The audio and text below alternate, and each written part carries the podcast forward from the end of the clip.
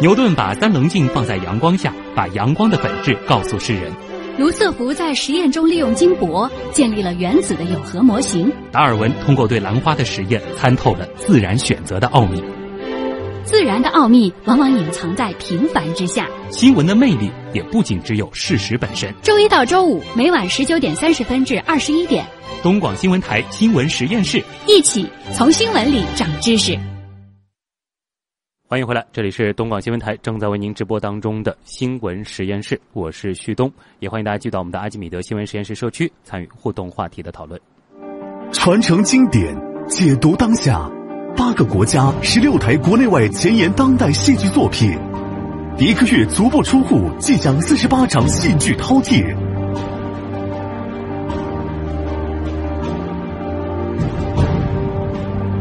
二零一六第十二届上海当代戏剧节，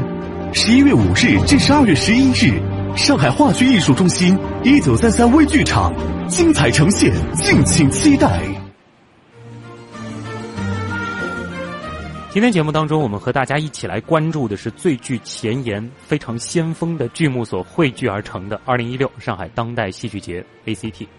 直播当中呢，我们是邀请到了上海话剧术中心的宣传主管陈礼，而我们的今天的值班实验助理则是音乐平。其实今天请音乐平来做实验助理呢，也是因为音乐平其实跟 ACT 的感情。还是非常深的啊。嗯，当然，嗯，没有办法跟陈理来 来相提并论。但是刚才不知道大家有没有留意，陈理说过一句话，说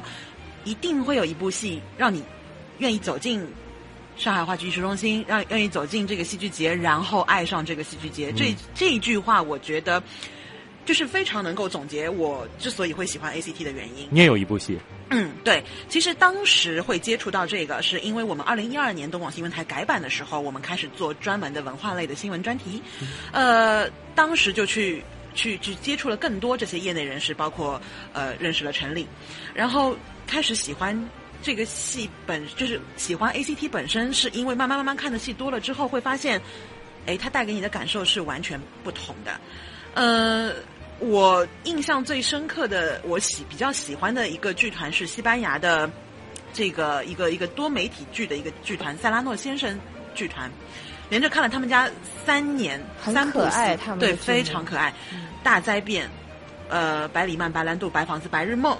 然后亚洲一树，这个分别是一三年、一四年、一五年三年参加 ACT 的这个戏，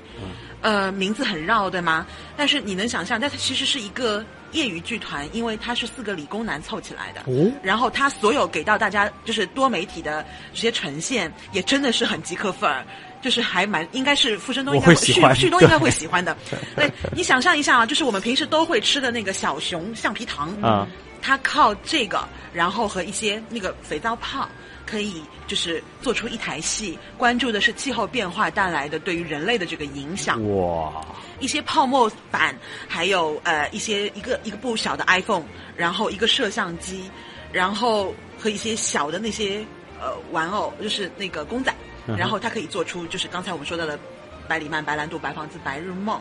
它其实跟。哦，这么一串白是一部戏，对，是一部戏，四白，四个白，四个白。对他其实探讨的就是大家都想要找到一个家，然后寻找一个住所，但是家是怎么样来找到？就是房子不断变成大房子，但是家是什么？好深刻。对，但是就是你进入的这个门槛不高，对，因为你就好像是因为你会它的很多形式很可爱，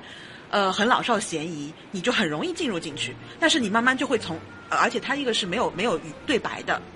你也不会打破国界，完全对你的理解不会造成任何影响。所以，其实他是用一种非常有趣的方式在讲一个还蛮大的故事。也就是说，它的门槛其实很低，哪怕是小朋友，他也能够在这个戏当中感受到快乐。对。但是，如果说你是一个爱思考的人、懂戏剧的人，你看完之后，你可能又会意犹未尽，或者说陷入久久的这种沉思当中。对，所以其实刚才。呃，让我来读两段，就是我们阿基米德粉丝的这个评论啊。呃，文字六六，我们的老朋友啦，这个可能是我们很多喜欢科学科技类型节目的这个粉丝当中，还同时也很喜欢文艺类话题的，也参加了我们不少线下活动的一个听众。他说，上海当代戏剧节非常诱惑。然后呢，Snow 幺九他说，城里门，他说城里门的工作太幸福了，应该说的是。剧场工作者。真你等的，对对对，但是其实大家呃，让我来跟大家分享一个细节。刚才陈理在说，旭东在问他，那今年呢？现在是不是一样会癫狂？陈理用了非常淡定的表情，看似轻描淡写说依旧，但是大家想一想，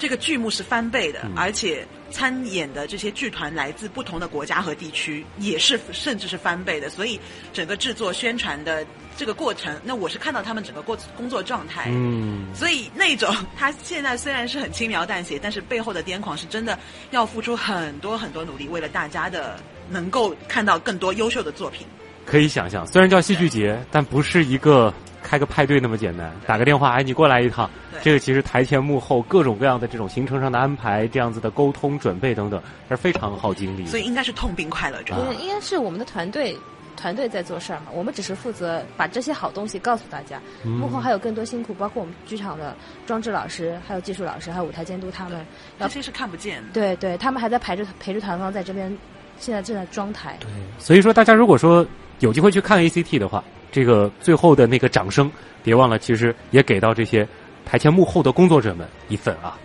好，那其实刚才音乐评也是分享了他自己印象比较深的这个 ACT 作品，还包括提到了一个很有意思的西班牙的表演团队啊。那就想问问陈理了，嗯在今年的 ACT，呃，哪些板块或者说哪些剧目是你自己最喜欢的？今年的话，因为要追溯一下 ACT 的话，我当年实习生的时候，我看的 ACT 的第一部戏是新加坡实践剧团的，叫《游戏游戏》。嗯那它是一部没有语言，有三个人就在台上，整片整片舞台都是白的，然后在台上玩就乱玩的一个戏。然后那时候我就记住了这个剧团，它是新加坡的国宝级的剧团，实践剧团。然后今年他们继续会带来三部不一样，风格很不一样，呃，受众也会很不一样的一呃三个演出。然后我觉得今年实践剧团的剧目都是我挺期待的。哦，嗯这个是这个比较有意思的剧团。其实，在前面准备的时候也非常巧聊到，可能我接触的第一部 ACT 的作品，刚好就是你哎特别喜欢的零六年的那一部戏。其实当时我就会觉得，原来戏可以那么的不一样。可以没有台词，对，嗯然后也不知道他们在干嘛也。不知道在干嘛。其实怎么说呢？我当时就其实就对当代戏剧产生了一个很深刻的印象，就是我觉得就好比是呃画当中的抽象派，对对对。当代戏剧其实就有点这种感觉。但其实可能看 ACT 看多了，就会发现它又不一样。有的戏其实还是看上去是一个挺中规中矩的戏的，但是它表现的内容又是非常前沿的。每个剧团它可能对一些东西的理解会不一样，所以表达也会不一样。嗯像今年的那个实践剧团，它有一个非常好玩的，它之之前就是创办了一个叫实践实验室，然后嗯他们现在是通过个人的文本出发。就是培呃，就是开了一个班，然后有一群喜欢戏剧的人，有创作欲望的人，然后他们组成一个培训班一样，就每每期参加，通过自身出发，先有文本，然后有舞台，就不停的锻炼，经过一年的时间传了一个戏。嗯然后今年的话，因为本来这个戏是由十三个人。十三个人组成的十三个故事，然后到上海来的话，今年就成了就是五部独白，叫从头开始，是讲了五个人不一样的五个五个人不一样的故事，但是都很好玩的啊自身的经历。就是那个叫五步独白，五部独白从头开对，始。从头开始，这个五部独白可以理解成就是五个人讲对对对，五个故事就是五个人讲自己的故事。哦，这个好像也很不一样。对他，因为其实呃，创作者都是背景都是在新加坡长大，或者说是在那个新加坡工作的人，所以嗯他们就我们可以通过这五个人的独白了解现在新加坡的年轻人在想什么。现在新加坡就是他们的思潮是怎么样子，都是比较就是现代的一些然后这个戏就是感觉上他们就在那儿讲，嗯，从头到尾就讲自己的。故事。趣五个五个人，它里面有不一样的人，就是有一个是学霸，他说嗯。他最大的烦恼就是他没有烦恼，他的人生没有失败，他就是他的印象当中，这个生活都是很美好的。别人在就是别人因为创作过程中都要有痛苦啊、嗯回忆啊、伤痛的经历才能去做一个戏剧表。他说他没有，他就是从小就一帆风顺，读书也很好，什么都很好，毕业的成绩也很好。他说怎么办？我最痛苦的就是我从来没有痛苦，我也记不住痛苦。那其实你反过来想，其实很好玩，他就是一个生活很积极的人，谁会没有谁会没有压力或者痛苦呢？而且这些演员说的就是自己的，故事就是。他们自己的故事。哦，这个很特别啊！嗯包括其实我们前面提到的那个三个人在舞台上做一些这个奇怪的游戏等等，对对对其实这里也带来了一个思考，就是说关于当代戏剧，关于 ACT，其实我一直都有一个这样的困惑，就是会不会担心这样的剧目太小众？因为我记得当时我是跟三个同学一块儿去看的，看完之后，他们就问我：“你看懂了吗看？”懂了吗？然后呢，我就以自己的那种理解，啊，我巴拉巴拉说了一通，但实际上我也并不知道他是不是在表现这个。然后他们说啊，你看懂了。然后后面说，实际上我并没有看懂，只是我的这种理解。但我觉得其实门槛好像会有点高，这样的戏。其实你说就是刚才你说你看那个游戏游戏那个戏，为什么我喜欢？因为它是立体的，嗯戏剧就是立体，它不像文字，就文字它就是写在那儿，就是直接你跟作者交流。但是那个立立体的东西是放在那儿，你要靠你自己的观察和你自己的知识储备去理解这个戏。啊，嗯，就是说每个人其实我，觉得你同学也看懂，他就不好意思说，他被你说掉了。就是说大家其实不一定要有一个标准答案。对这些戏他可能导的时候，就是希望大家有一个开放性的思考。那个戏可能是在讲一种状态，嗯，就是玩的一种，就是玩单纯呈现出了这个对你不用把。它想的太深奥，哦觉得跟你距离很远，其实就是玩儿呗。啊，好像就是也有一些人会觉得，就是说去看 ACT 的戏，嗯，好像是说是如果说是平时看戏的，算是一个要比较高阶的人才能去看对对对对。啊，是这样的，你们是这样定位的。对啊，就一年嘛，就各位观众朋友们看了一年的舞台，那早要需要一些有点进阶的东西，做去挑战一下的话，可以来我们 ACT 看一下。就是比较进阶的水平了啊。然后包括前面提到的那个五部主打的，还有包括一些其他的作品是的，。是的。当然，其实陈丽好像我记得你在这个上一趴广告之前嗯也说到，就是呃包括有一些儿童剧对是专门给小朋友准备的，对，这个的话门槛就很低了。嗯，呃，我们今年的话有两部就是亲子的剧场，一部是默剧，因为它没有对白嘛，是英国的叫《故事随风》，是讲兄妹之间的关系的；还有一个就是新加坡实践剧团有一部儿童音乐剧叫《我要上天的那一晚》，是根据《小王子》改编的。我要上天的那一晚，对我们也来听听看啊。天上的星星为什么眨眼？夜空里黑是不是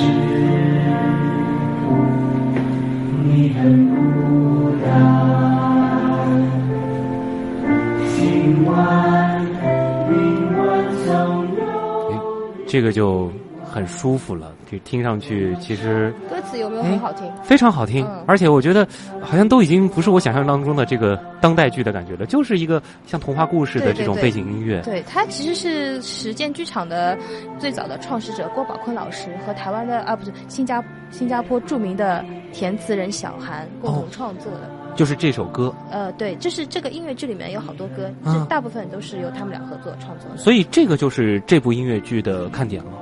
对，小韩老师不说你们不知道，说出来要吓死人。啊他真是，呃，大家肯定知道蔡健雅的好多歌，达尔文、嗯双栖动物，然后抛物线都是他写的歌词。哇，二手烟，二手烟啊，然后无底洞啊，那是 K 歌常备，歌。音乐厅你是他粉丝是吧？哎而且其实我觉得就是说这些歌还都是属于在这个流行音乐当中算是带一点思考的那种歌词。K 歌女人心情呀，对吧？就是 K 歌因为小韩老师他是生物学博士，哦这个真的是超级适合所以他能新闻实验室的角。度很不一样。他写达尔文的进化来写男女之间的关系。啊，所以就是怎么会有那么极客范儿的这个歌曲啊？这个流行乐一首又一首啊。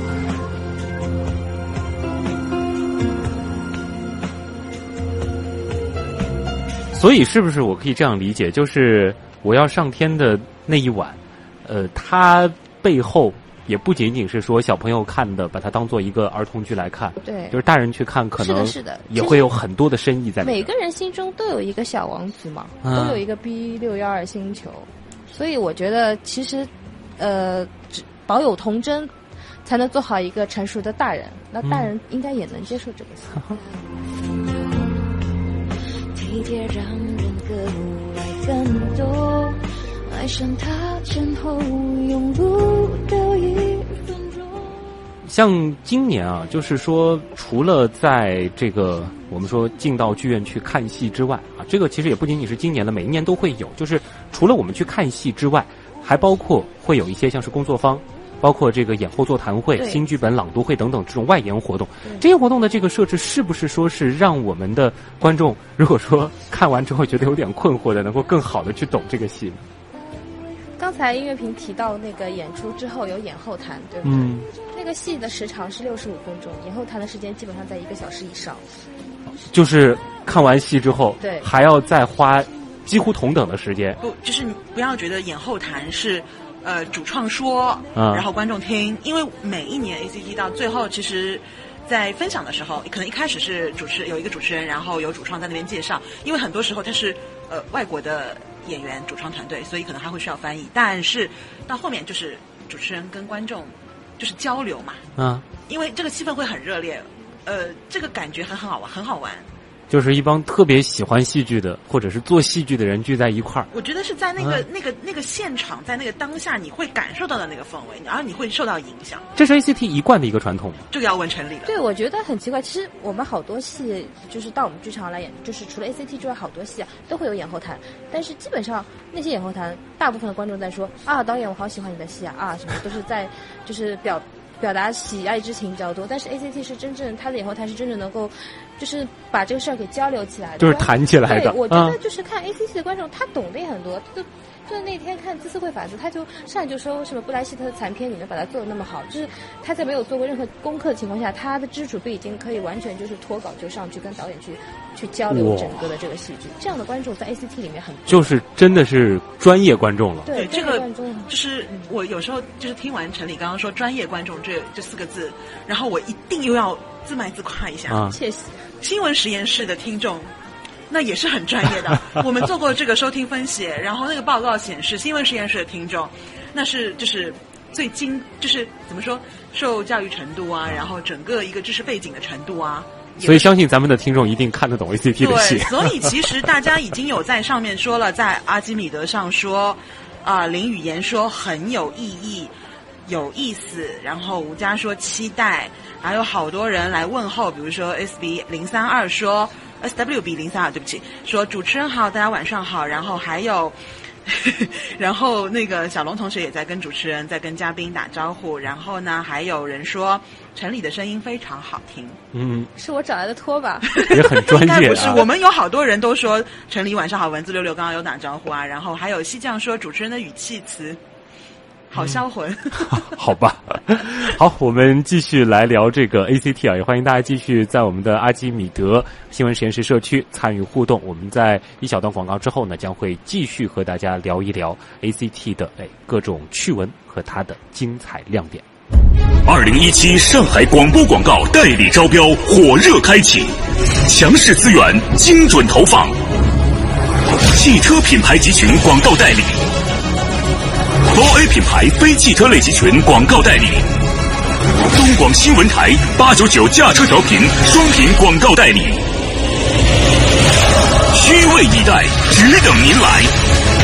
详询二二零零五四四零。尚美人中之凤，历经浴火蒙冤之痛，再度归来。你到底是什么人？我是李未央，困入独爱争权的牢笼。只有活下来，才有赢的机会。唐嫣、罗晋四度携手，十一月十一日起，东方卫视锦绣未央，凤凰涅槃。我之前，这只是个开始。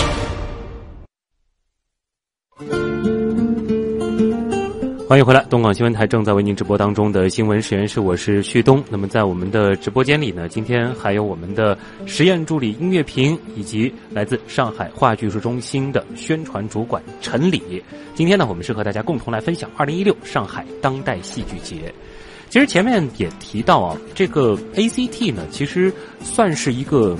挺重要的艺术普及活动，其实是让很多的这个戏剧爱好者能够提升一些对戏剧的这种鉴赏力的一个很重要的一个形式。那么，其实，在世界上也有很多非常知名的戏剧节。接下来参与讨论呢，我们还会再接近一位嘉宾，是独立剧评人傅林，我们就和大家一起来分享一下国内国外那些有趣的舞台趋势以及艺术普及活动。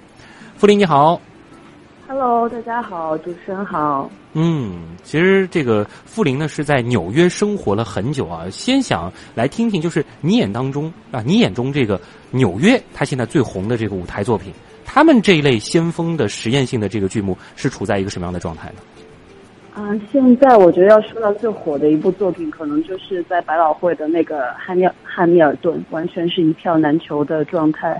然后他这个作品是把那个嘻哈音乐，就是 hip hop 运用在了音乐剧的创作当中。然后呃，跟着我是去年的时候有去尝试过想去买这部戏的票，但是真的是非常难难买。但是因为它这个呢，可能不属于像 A C T 这样的性质的比较先锋的，或者是呃小的那种那种制作规模的作品。它因为它是在百老汇上面嘛，所以就是是一种比较大的制作，然后也是以音乐剧的这样的的形式来呈现。但讲到可能那些当代比较先锋的，其实，在纽约，嗯。倒不一定有像 ACT 这样特别在每年，比如说一个特定的时间去举办的这样的艺术节的概念。嗯，因为它除了百老汇之外，那它有叫 Off Broadway 外百老汇，然后之后又有 Off Off Broadway 外外百百老汇，甚至外外外外百老汇，就是那些可能只有几十个座位的那种黑箱式的剧场，然后遍布在纽约的大街小巷很多，所以特别像呃，其实，在纽约的话有几个。我之前会经常去的剧院，嗯，比如说像在布克林布鲁克林有一个叫 BAM B A M，然后它的全称是叫 Brooklyn Academy of Music，其实翻译出来是布鲁克林音乐学院，但它其实不是一个呃教育机构，是授课的这样音乐学院，它其实是一个剧场，然后它里边有电影院，然后它做音乐剧、戏剧、歌剧各个艺术形式的这样的一个表演的中心。然后它比较特别是呢，呃，在那那边演的节节目相对比较多的都是一些世界首演或者是北美首演，然后走的是比较带先锋的啊那种比较创新意识的这样的一些作品。另外还有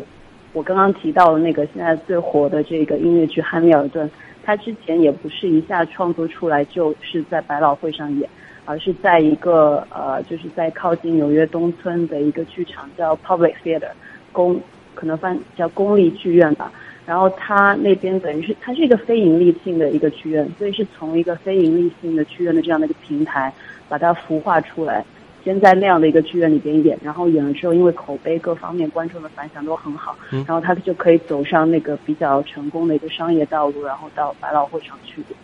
所以整个纽约的话，它是比较多元，可能像我刚刚讲的。不一定有一个特定的戏剧节或者当代戏剧节，而是可能贯穿在全年三百六十五天，呃，各个不同的演出的场地，它都有一些不一样的东西呈现出来，这样子。啊，就是舞台特别多，而且整个的这个生态系统现在发育的也是比较完备了，有足够的戏，也有足够的观众，是这样子的一个状态。对对对，因为其实如果去百老汇看戏的话，挺有意思的，可能。呃，比较多的观众他是相对年纪会长一些，但如果你去看一些啊那些外百老汇啊外外百老汇的作品，就可以见到很多的年轻人，就是还是会呃，比如说相对一些非主流的作品，年轻人会比较容易去接受啊。但是纽约是没有一个比较集中的类似于这个当代戏剧节这样子的活动啊，我印象中好像没有，对，它因为太多了。就是那些表演，呃，那个像类似上海话剧艺术中心这样的呃剧场的这样的机构，在纽约非常的多，大大小小，所以他每个剧机构他自己都有自己的演出季，所以每一季可能自己都制作一定量的节目，然后也有一些呢是会有呃接一些国际巡演的项目，嗯，所以他并没有说可能有一个特定的去宣传一个艺术节呀，或者是戏剧节这样子的一个概念啊。就可能像我，对，嗯，就像刚刚提到的那个 BAM，就是那个 Brooklyn 的那个那个剧剧场，它是有一个戏剧节叫 Next Wave Festival，就是等于是呃下一个浪潮、下一浪这样子的翻译，所以你可以从它的名字里边就感觉得到，它是一种走的是相对比较那种创新的、带有一些实验性的这样的一个一个一个一个路子。所以可能这个我觉得跟 A C T 它有一点点的呃，就是共通的地方吧。我觉得啊，好，那也想问一下咱们直播间的二位啊，就是说呃，除了我们上海的这个 A C T 之外，在世界上还有类似的这样的这种活动吗？呃，我想说，就是这个问题要抛给陈理，我来做一个引子。嗯，其实我最早听到爱丁堡戏剧节是通过傅林了解的。当时嗯，他跟我介绍了很多，所以呃。因为做这个媒体工作的时候呢，也可以认识很多很多不同的这个嘉宾，然后也很有趣，他们会给到我很多很多信息。那关于爱丁堡戏剧节，它其实刚才傅林说了，纽约可能没有这样一个比较集中的某一段时间，它是可能呃散落在平时的。然后，但是爱丁堡戏剧节可能就会像 ACT 那样，其实它是一个密集的这个时间。我这次休假刚刚好是我去的时候，刚刚好是爱丁堡戏剧节结束不久，哦，所以很遗憾就没有看到。对，呃，但是我相信城里可以告告诉大家更多关于爱丁堡戏剧节的东西。你不用遗憾，因为爱丁堡就是一个一天到晚、一年四季都在办节的一个城市，一个魔幻的城市。然后我对也是没错，就是爱丁堡戏剧节已经是现在已经做了好多好多年了嘛，也是名声海外。我我我曾经去过一次，我又觉得嗯，它的规模比我们更大，而且它分两个，一个是爱丁堡的边缘戏剧节，还有一个是爱丁堡的呃 international 的一个节，所以它的可能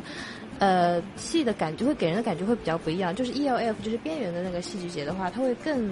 偏向于就像我们 ACT 那种风格。嗯，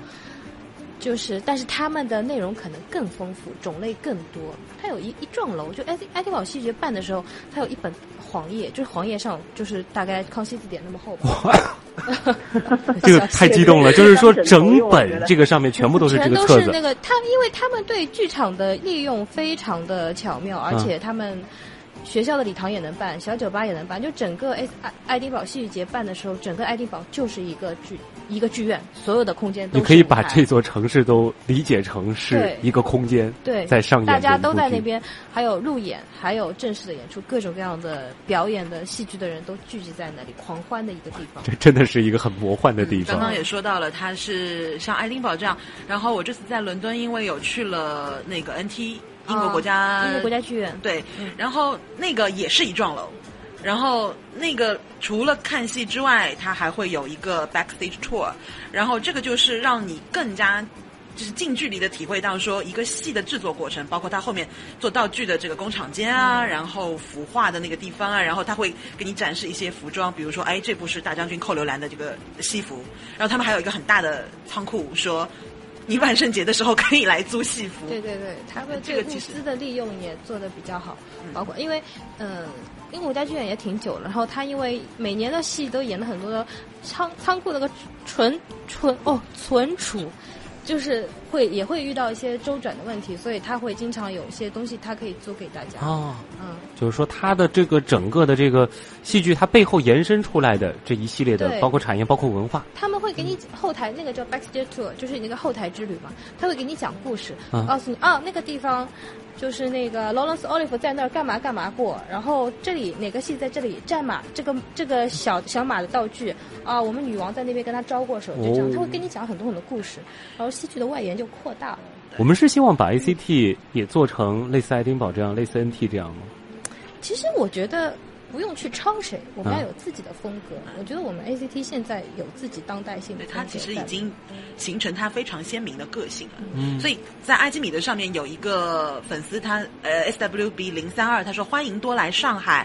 其实 ACT 就在上海，每一年十一月份到十二月份，对吗？然后刚才文字六六说。嗯、他说国粹国粹，传统的艺术形式其实蕴含着丰富的这个文化传承和底蕴，传统的也是世界的。然后说到京剧就是美美美，我记得今年就是今年有一 ACT 个有一个创新京戏，是台中国台湾的一个叫夜奔，对，明天晚上好像就要上。对他们现在在剧场装台，对，所以文字六六如果喜欢，也是有这种传承和当代的对对对，碰撞所以如果啊喜欢的话，也不妨去看一下，就是觉得那个戏很棒，他告诉你要如何去看京剧，因为很多人都说国粹国粹，但是年轻人就不懂这个东西。对，像这种，呃，我相信其实对大家如果喜欢的话，走进剧场可以会比我们的介绍会更怎么说生动。嗯，嗯。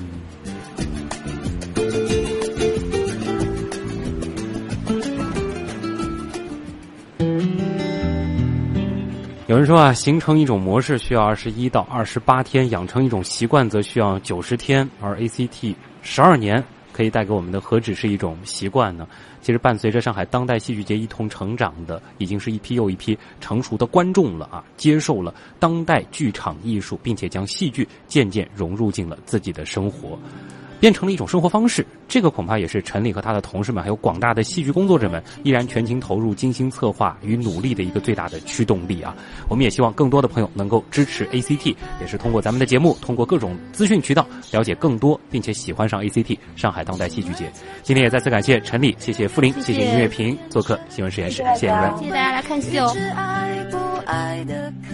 今天新闻实验就是这样，咱们明天见。